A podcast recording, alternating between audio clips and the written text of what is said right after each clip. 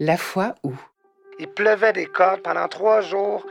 On a essayé de le rabouter, de coller des branches, de l'arranger, mais c'était vraiment l'enfer. Puis, tu sais, mais moi, je suis comme, tu je le trouvais beau quand même. Tu sais, je sais pas, tu je me dis, peut-être parce que c'était mon bébé, tu je me dis que la mère de l'homme et les femmes, peut-être qu'elle le trouvait beau, elle. Mais en tout cas, moi, je le trouvais pas si pire à ce moment-là. Puis je me disais, illuminé et tout, renfloué, tout va bien aller.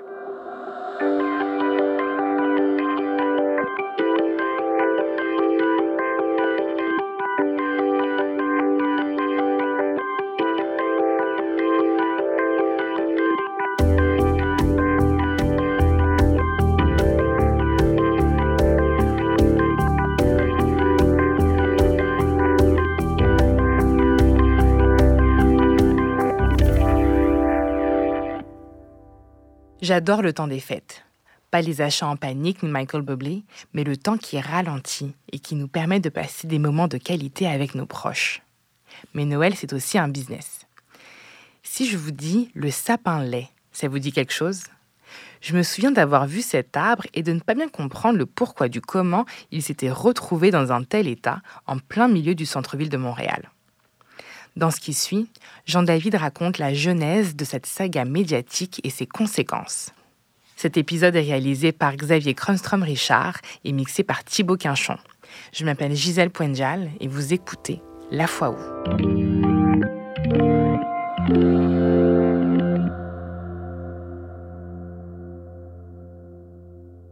Bien, en fait, moi, je suis né à Washington, D.C., euh, aux États-Unis, parce que mon père était correspondant pour la presse à Washington.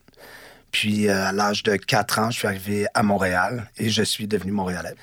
J'ai euh, grandi dans le centre-ville, euh, enfant clé dans le cou, classique des années 80.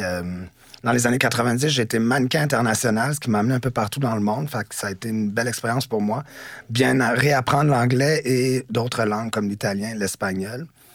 Ensuite, j'ai fait des études en communication parce que j'ai toujours baigné dans ce milieu-là. Mon père était journaliste, ma mère était relationniste, donc euh, j'ai vraiment toujours évolué dans le milieu des communications. Je suis très autodidacte, j'ai pas de bac, j'ai même pas de cégep.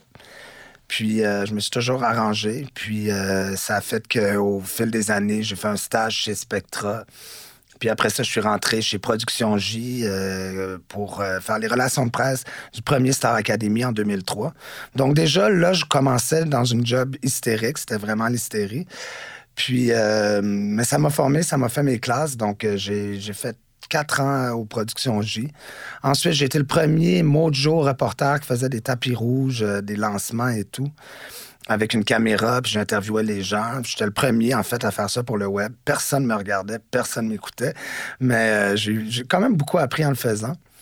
Ensuite, j'ai été attaché de presse pour Cavalia, le cirque équestre. Donc, j'ai fait beaucoup de villes américaines où je me suis promené avec le cirque et tout.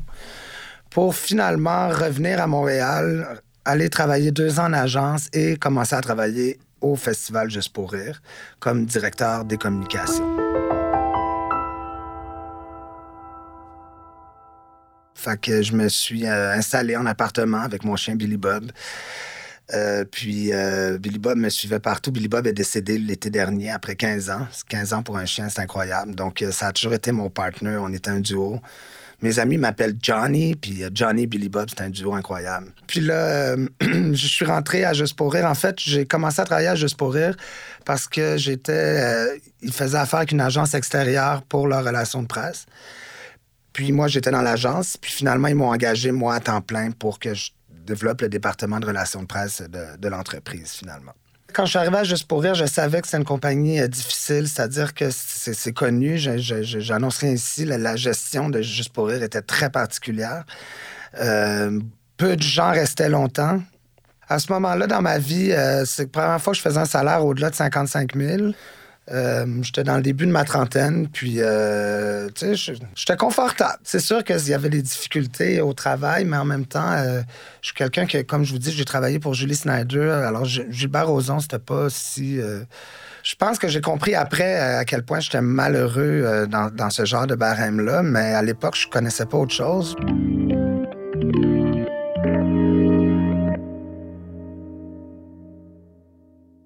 Alors que moi, j'étais là, on était en 2000, ouais, 2016. Ça faisait déjà trois ans que j'étais à Juste pour rire.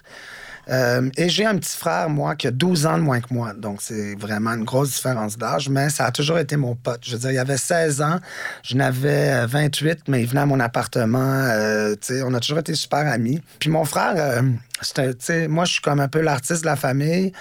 Mon, on est trois. Donc, mon autre frère, lui, il est plus le sérieux avocat, même s'il y a une certaine folie. Et Philippe, le plus jeune, c'est vraiment l'entrepreneur ou celui, le gars de business, si on veut. Puis il m'arrivait tout le temps avec des projets. Il était dans sa jeune vingtaine, puis je trouvais tout le temps, non, c'était pas bon. Je disais tout le temps, euh, je disais, tu sais, Philippe, dans la pas tellement l'effort que d'avoir la bonne idée. Je dis, là, je trouve pas que c'est une bonne idée, excuse-moi. Ben, à un moment donné, euh, qu'est-ce qu'il voulait faire à un moment donné? Il voulait faire un service de fabricant, de terrasses euh, sur commande avec une application ou des trucs comme ça, que je trouvais qu'il y avait un, filon de bonne idée, mais que c'était pas disons que j'étais très franc avec lui, puis je disais, c'est pas tout casser. En 2015, il m'est arrivé euh, avec euh, un de ses amis, Vincent, qui avait rencontré, euh, parce que moi, j'avais fait rentrer mon frère à Cavalia comme fly-in. On dit fly-in, c'est les gens qui viennent entre chaque ville défaire la tente, défaire le site, puis là, changer à l'autre ville, remonter la tente, refaire le site du cirque. Donc, puis il avait rencontré son ami Vincent là et Laurent aussi, je crois. Puis euh, eux, euh, alors mon frère m'est arrivé, il se dit, ben là, je pars vraiment une business, c'est très sérieux. Je dis, mais c'est quoi? Il me dit, ben écoute, on va faire la livraison de sapin de Noël. Là, déjà, je trouve ça comique. Il m'explique le concept, c'est très simple. Site Internet, on commande un sapin, la taille et tout. Et nous, les employés, on va livrer le, on va livrer le sapin, on l'installe, puis à la fin, à la, fin de la période des fêtes, au mois de janvier, on vient rechercher le sapin, on l'emballe, on le sort, petit coup de balayeuse, clic-clac, c'est fini. Je trouvais que c'était vraiment clé en main. Là, je trouvais que c'est une excellente idée. Fait là, j'ai trouvé ça très drôle. Puis euh, j'ai fait la connaissance de ses associés. Puis euh, lors d'une soirée bien arrosée, on s'est mis à chercher des idées de promo parce que, étant une jeune compagnie, étant euh, des petits culs de 24, 25 ans, il n'y avait pas de budget zéro pour faire de la promo, pour faire parler de de leur nouveau service de sapin qui s'appelait Sapin Montréal. Moi, je les encourage, je trouve que l'idée est géniale. Puis là, je me mets à chercher avec eux des idées promo. Qu'est-ce qu'on pourrait faire pour faire parler de votre service sans dépenser un sou? Fait que la première idée, ça a été de faire une vidéo comique dans laquelle j'ai joué le premier rôle, où j'essaie de monter un sapin dans un escalier euh, à tire-bouchon. Avant, avant ça, j'essaie de le rentrer dans l'auto, mais je rentre d'un trait dans l'auto. En tout cas, je fais des cascades. Ça a super bien marché. Fait que, donc là, ça a simulé des ventes. là, moi, moi j'étais tout fier d'avoir aidé mon petit frère et leur compagnie. Puis là, on s'est mis à, lors de cette dite soirée arrosée, on s'est mis à chercher d'autres idées pour comment on pourrait promouvoir. La première idée que j'ai eue, qui s'est avérée peut-être pas la meilleure, mais qui, fait maintenant partie de l'histoire, était évidemment sapin égal Rockefeller Center à New York, le plus gros sapin euh, illuminé. Je dis, pourquoi on jouerait pas la game de battre le sapin de New York, tu sais? On trouvait ça super bon comme idée, mais là, il était déjà la mi-novembre, tu sais, c'était trop tard. Fait que j'ai eu une autre idée, parce que moi, c'est ça, je suis un peu un sac à blagues, un sac à idées. Une autre idée, c'était de faire le lancer, euh, non, la première compétition panaméricaine de lancer du sapin. Donc, on a organisé tout ça en collaboration avec le pique-nique électronique dans le Vieux-Port. Puis, euh, on a fait de la promo sur Facebook et tout. Puis, ça a vraiment bien marché. On a même euh, des médias qui sont venus. Donc, la pub que j'avais fait sur le web, plus le lancer du sapin, avait bien conclu l'année. Ça a été un beau succès. Ils ont livré plusieurs sapins. Donc, euh, le temps passe. Je suis retourné, j'ai fait une autre édition du Festival Juste pour rire. Et au mois d'août 2016, mon frère m'est revenu à la charge. Il dit là, on, se lance dans une autre édition de, Sapin Montréal, de livraison de sapin. Là, il nous faudrait des idées pour faire de la promo. Puis là, je dis ben, revenons à la première idée. On est au mois d'août. On a le temps. Pourquoi ne pas essayer de battre le Rockefeller de New York et diriger en plein centre-ville de Montréal un sapin plus immense, plus beau, plus majestueux que le Rockefeller de New York? Ah oui, oui, oui, tout le monde en est emballé par l'idée. Et moi, euh, à l'époque, euh, Juste pour rire, venait de s'associer avec une autre compagnie pour faire un marché de Noël dans le centre-ville de Montréal. Donc, moi, j'étais déjà, je participais déjà à des réunions à ce moment-là pour le marché de Noël. Et là, j'ai fait évidemment, ben, 1 plus 1 égale 2. Je vais pitcher l'idée du sapin géant de Sapin Montréal au marché de Noël parce que ben, ils pourraient aller me chercher une commandite, puis ça nous fait un lieu où installer le sapin. OK, bon, euh, est-ce que ça se trouve, un sapin plus grand? Euh, comment ils font à New York et tout? Donc, on fait plusieurs recherches pour se rendre compte aussi que si on voulait battre le sapin de New York, fallait qu'on dépasse 28 mètres parce que, étant donné que la, taille du sapin 2016 du Rockefeller elle est annoncée juste début novembre, qu'on était au mois d'août et que nous, on devait trouver le sapin, on ne pouvait pas attendre jusqu'au premier, au début novembre qu'ils nous annoncent la taille de leur arbre pour choisir le nôtre parce que ça aurait été trop serré. Donc là, on a regardé depuis 1936 quelles avaient été toutes les tailles de sapins à New York du Rockefeller Center pour apprendre que depuis quelques années, il était vraiment plus petit, 25-26 mètres. Mais qu'en 2001 ou 2002, il avait été de 28 mètres. Donc, le plus haut qu'il avait eu dans son, presque 70 ans d'histoire, c'est 28 mètres. Donc, nous, on n'avait pas le choix de chercher un sapin de plus de 28 mètres pour être certain d'accoter de, le sapin du Rockefeller. Finalement, on attend, on attend. Le mois de septembre passe. Début octobre, toujours pas de nouvelles du marché de Noël. Jusqu'à ce que tout à coup, on a un go le 5 ou le 6 octobre. On a un go, on a un commanditaire qui est prêt à commanditer l'opération, qui était d'à peu près 60 000 Let's go. Euh, vous avez le feu vert, euh, on, fait le grand sapin. Entre-temps, moi, j'avais fait. Déjà, j'avais joint ma job à ça, juste pour rire, le marché Noël. J'avais fait appel à mes contacts, puis j'avais convaincu Éric Salvaille, qui avait un talk show de fin de soirée à l'époque, de faire la cérémonie d'illumination du sapin live à la télé à son émission à 22h30. Donc là, on avait ça en plus. Donc ça, ça a dû exister aussi le commanditaire. Tout ça a fait que ça fonctionnait. Donc là, on est le 6 octobre. Et là, ben, il faut partir à la chasse au sapin.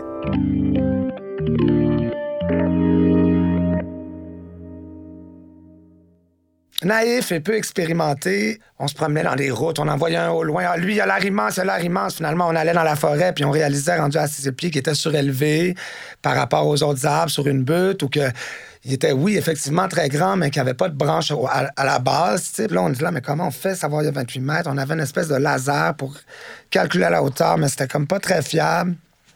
Donc, cette première azolote de sapin, on est revenu un peu découragé parce qu'on était là, tu sais on peut pas partir comme ça en forêt à la cueillette au sapin géant. C'est pas comme ça qu'on va le trouver.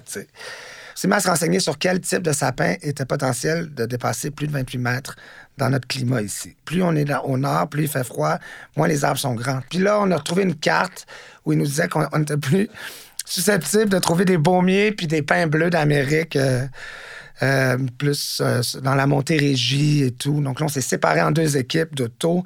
Et là, on est parti à la chasse aux pins bleus et aux baumiers. Et là, le même cirque, on cherche, on cherche, on envoie un haut. j'en vois un, j'en vois un. Débarque de l'auto, marche dans la forêt, arrive au pied de l'arbre, calcule la grandeur, pas assez grand, trop petit, pas assez feuillu, croche.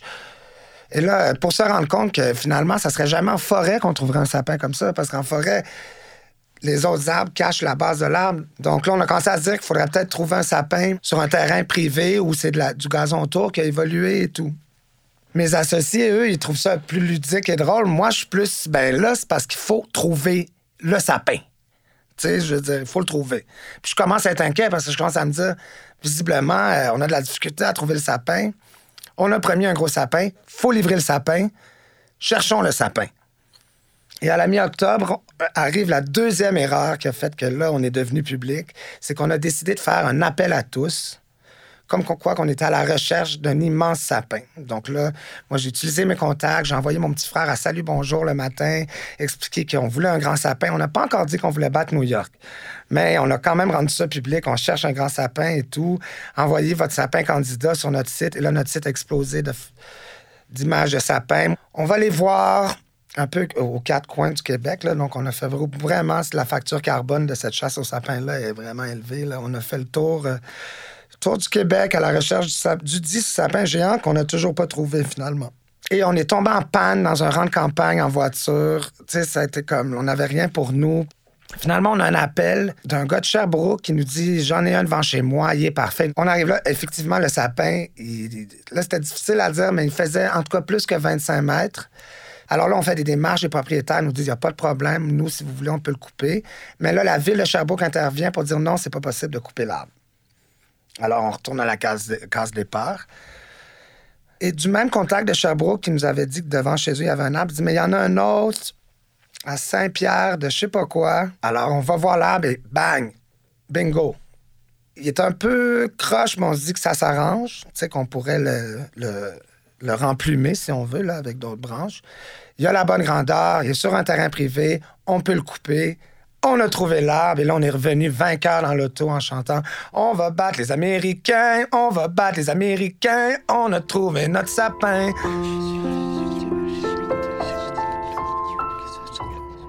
La foi où? Je reviens à Montréal vainqueur et on a trouvé le sapin, c'est fantastique. J'avertis l'équipe d'Éric Salvaille, j'avertis le marché de Noël, tout le monde est content, on a le sapin, tout va bien le jour de l'élection de Donald Trump, le Rockefeller annonce la taille de son sapin. Et pour la première fois de son histoire, le sapin va être le plus grand de toute son histoire et va faire 29 mètres. J'étais tellement découragé, là, parce que là, là, on avait mis il fallait que ça tombe sur nous. L'année où il allait être le plus grand, c'est l'année où on s'est fié, tu sais, puis qu'il n'avait jamais dépassé ça. Donc là, on était. Qu'est-ce qu'on fait? Je commençais à trouver mon idée vraiment mauvaise. Là. Alors, on est reparti dans notre troisième vague de recherche de sapins. Dans la même région, on avait trouvé l'autre. On a cherché, cherché, cherché, cherché. On n'a jamais trouvé. Donc, on a décidé de se rabattre à notre plan initial du sapin de 28 mètres. Bon, il était peut-être un mètre plus petit, mais on allait peut-être pouvoir réussir à le jacker euh, à la. Il pourrait avoir le pied d'un mètre plus haut, là, tu sais, je veux dire. Rendu là, on va tricher un petit peu parce que c'était, tu sais, un dimanche matin très tôt, cinq jours avant l'élimination. On s'est rendu à la campagne avec une grue, un 18 roues, des, experts euh, émondeurs. On a coupé le sapin, on l'a soulevé dans les airs, on l'a déposé dans le 18 roues. Et là, je crois que une de nos erreurs, c'est que il a été mal installé. Bref, son voyage jusqu'à Montréal lui a fait beaucoup mal. C'est-à-dire qu'il y a beaucoup de branches qui se sont brisées. On érige le sapin. En même temps, à ce moment-là, je là, il est tellement immense parce que, tu sais, ça, pour être haut, il était très haut, On le regardait, je disais, ouais, il est croche, hein? Ouais, ouais, là, il faut mettre des branches là, là. Oui, oui, oui, on s'en occupe et tout. Il pleuvait des cordes pendant trois jours. On a essayé de le rabouter, de coller des branches, de l'arranger, mais c'était comme c'était vraiment l'enfer. Puis, sais, mais moi, je suis comme, tu je le trouvais beau quand même. Tu sais, je sais pas, tu sais, je me dis, peut-être parce que c'est mon bébé, je me dis que la mère de l'homme et les femmes, peut-être qu'elle le trouvait beau, elle. Mais en tout cas, moi, je le trouvais pas si pire à ce moment-là. Puis je me disais, illuminé et tout, renfloué, tout va bien aller.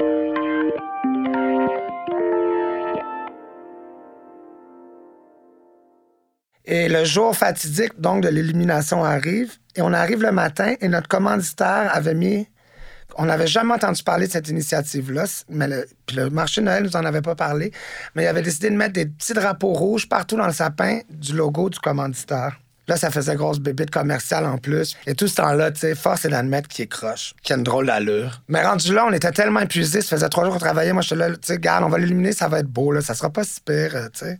Une fois illuminé, ça va être très beau.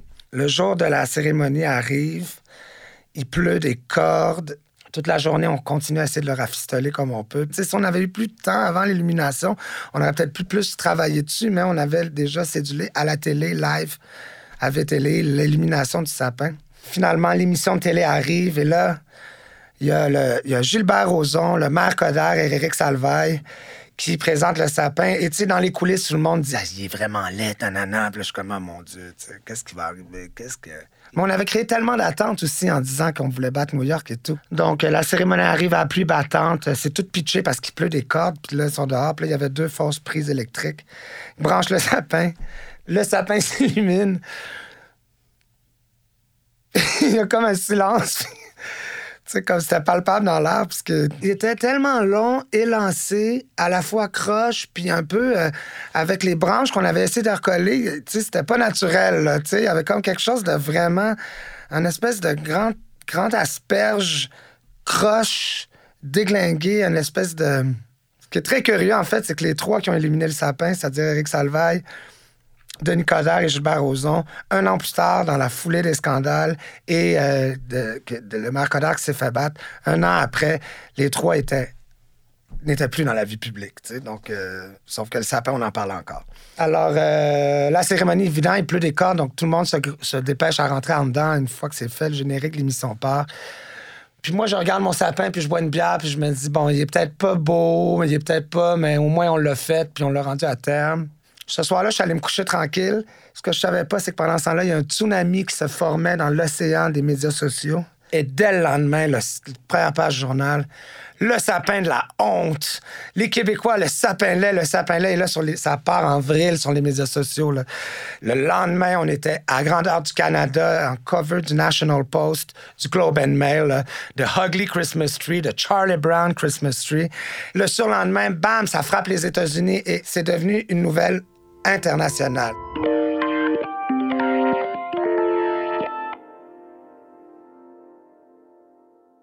On est sollicité de partout, ça n'a aucun sens. Alors là, euh, les, gens rient de nous partout sur la planète. Puis là, nous, euh, alors là, le monde de Montréal sont encore plus en colère sur les médias sociaux. Vous nous faites honte, nanana, nanana. Donc là, c'était vraiment. Puis nous, on voulait répondre à tout, puis on répondait, puis on est allé même défendre notre sapin. On disait... Donc, on trouve nos lignes, puis là, on décide, ben c'est ça, nous, on célèbre la différence, puis notre sapin n'est pas parfait, mais bon. Là, je trouvais des lignes incroyables, comme genre, on a fait un Star Wars avec le budget des ploufs. Euh, oui, c'est sûr, il est croche, mais je trouve qu'un sapin croche devant le musée d'art contemporain, ça a tout à fait sa place. En tout cas, on pédalait, là.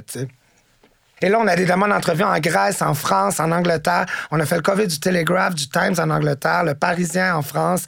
Euh, au Japon, ça parlait de nous, là, c'était l'histoire, là. Et là, finalement, dans tout ça, et là, moi, là, là, là c'était comme mon Waterloo. J'étais fatigué.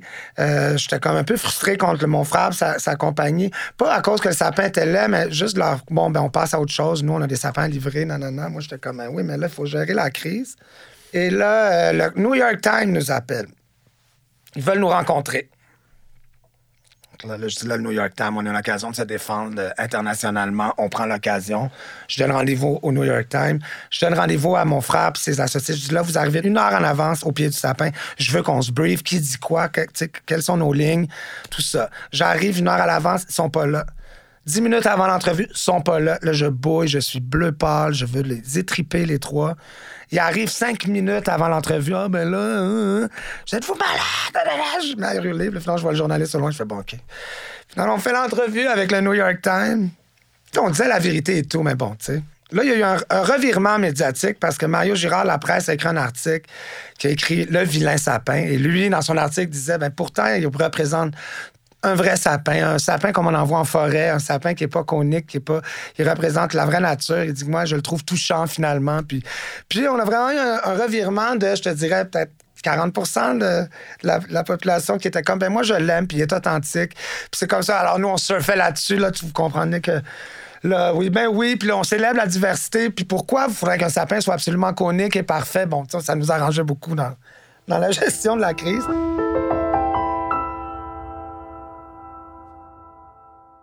Je le prenais personnel aussi, je dois avouer, parce que ça m'a vraiment fatigué. Puis ça m'a fait me rendre compte que. Je me rendais compte que, tu sais, j'étais surmené dans la vie, puis que ça, c'était vraiment la, goutte, mais ça m'amenait un peu à. Est-ce que j'aime vraiment mon métier? Est-ce que j'aime ça, avec des journalistes comme ça? Parce que quand c'est une crise comme ça, c'est pas drôle. Puis, euh, puis je trouvais aussi que les médias sociaux et tout, quand le monde se met à s'emballer, puis quand les gens se mettent en gang pour taper sur un clou, euh, je trouvais qu'il y avait de quoi de malsain, puis d'un peu. Et on se faisait accuser de terroristes, euh, que c'était sûrement Al-Qaïda qui avait organisé ça pour mettre Montréal. toutes sortes de choses. Écoute, c'était vraiment hallucinant, et de partout dans le monde. Dans tout ça, il y a des moments où je riais beaucoup aussi, parce que c'était tellement absurde. Tout ça pour un arbre, c'est quand même fou. Je, ça n'a pas de sens. Je veux dire, c'est comme une des plus grosses crises médiatiques que Montréal a vécues depuis, je sais pas, moi, le référendum, puis c'est à cause d'un arbre, un sapin lait que tout le monde conspire à travers la planète. Mais euh, donc c'est ça, j'étais fatigué, puis c'est ça toute la journée, puis là, c'est sûr les taquineries et tout, puis là ma job, tout le monde, tout le monde me taquinait avec le sapin, tu sais. Donc c'est ça, donc euh, j'étais épuisé, et c'est là que j'ai décidé là moi euh, je prends les vacances prolongées après Noël, quitte à partir de ma job, mais j'ai besoin de partir, donc j'ai décidé que j'allais aller traverser l'Italie à pied. Pas l'Italie au complet, mais de Rome jusque, jusque dans les Pouilles, puis après de faire le tour de la Sicile. Une, marche de, 10, de 1200 km. Je me disais que ça allait me faire du bien. Puis la veille de mon départ, c'était le moment de, de, de, de, défaire le sapin, finalement. Et je regardais le sapin, puis je là, mon Dieu, quelle histoire. J'en revenais pas encore de tout ça. Là, avec, puis tout ce temps-là, tout ce que je voulais, c'était aider la compagnie de mon petit frère. Vous comprenez? Je n'avais pas d'argent en jeu. C'était pas moi me monter des galons ou me faire une fierté. C'était vraiment pour aider mon petit frère. Puis là, j'ai pris cinq cocottes du sapin en souvenir, puis je me suis dit, je vais aller planter à des moments stratégiques pendant ma marche en Italie. Donc, euh, je suis parti En Italie, j'ai marché 1300 km et effectivement, j'ai planté des sapins laids à cinq moments dans, mon voyage. Est-ce qu'ils ont poussé? Je ne le sais pas. J'espère. J'ai noté les coordonnées géographiques, mais bon, je suis pas certain qu'un baumier d'Amérique va pousser euh, en banlieue de Rome, mais on ne sait jamais. Pendant ma marche, euh, en plantant mes cocottes du vilain sapin un peu partout dans ma marche, j'ai écrit un livre racontant mon histoire, ma marche italienne, puis je marche avec un âne à un moment donné. C'est très comique comme livre. Et c'est entrecoupé de, à chaque fois que je plante une cocotte, je rencontre une partie de l'histoire que je viens de vous raconter.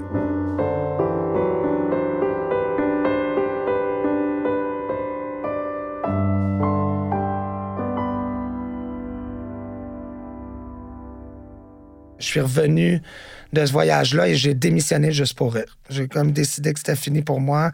Je voulais plus, euh, je voulais plus avoir à gérer des médias. J'étais écœuré de tout. Ça a été très bénéfique pour moi. J'ai même sous-loué mon appartement. J'ai fait un ménage. J'ai jeté la moitié de ce que je possédais dans la vie pour m'alléger un maximum. Donc, je suis revenu, j'ai envoyé mon livre à un éditeur sans aucune espérance. Il m'a dit Je le veux, euh, je te donne 5000 pièces tout de suite, euh, continue, il n'était pas fini encore.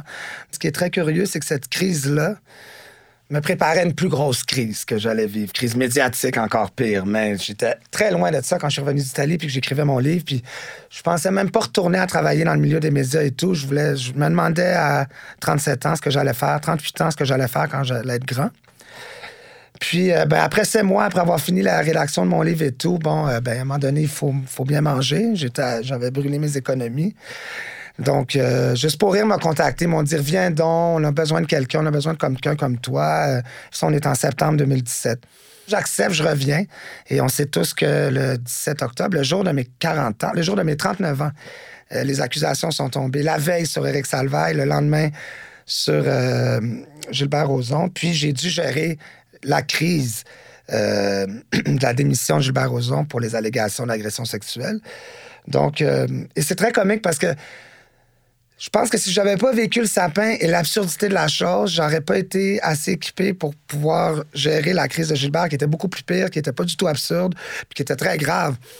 Mais on aurait dit que mon innocence brisée de, de mon histoire de sapin lait avait comme préparé le terrain sans que je le sache pour vivre cette crise-là, tu sais, que j'ai, que gérée et pour, laquelle, à la fin, là, j'ai quitté juste pour rire définitivement. Euh. presque avec du recul, euh, le sapin, quand je regarde ce qui m'a amené plus que ce qui m'a enlevé, euh, premièrement, mon mandat numéro un qui était d'aider mon frère a été rempli. Faire parler de la compagnie, on en a parlé à travers le monde. Merci, bonsoir, mandat réglé. Deuxièmement, à cause de ça, ben, j'ai découvert les voyages de marche que j'adore. Troisièmement, j'ai écrit mon premier livre.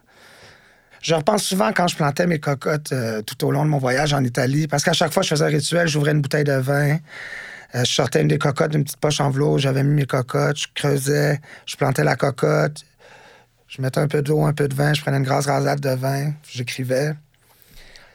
Ben, je me suis dit, si un jour, euh, qui que ce soit qui est au courant de la légende du vilain sapin, vous vous promenez en Italie, puis qu'au gré du chemin, vous croisez un arbre qui est très grand, très croche, mais attachant, ben, dites-vous que c'est peut-être une des cocottes du vilain sapin qui a porté ses fruits. Puis surtout, à, l'image du vilain sapin, comme dans la vie, parfois c'est long, c'est un peu maigrichon, c'est croche, ça plaît pas à tout le monde, mais c'est ça la vie. Vous venez d'écouter une histoire de La Foi Où, un podcast sur la vie adulte, produit par grand public et enregistré au studio Baseball 2050. Retrouvez-nous sur Instagram, Facebook et Twitter, parlez-en à vos amis et suivez-nous sur votre application de podcast préférée. Écrivez-nous vos bons mots et partagez-nous vos histoires à allo à commercialgrandpublic.ca. Je m'appelle Gisèle Poendial. À bientôt!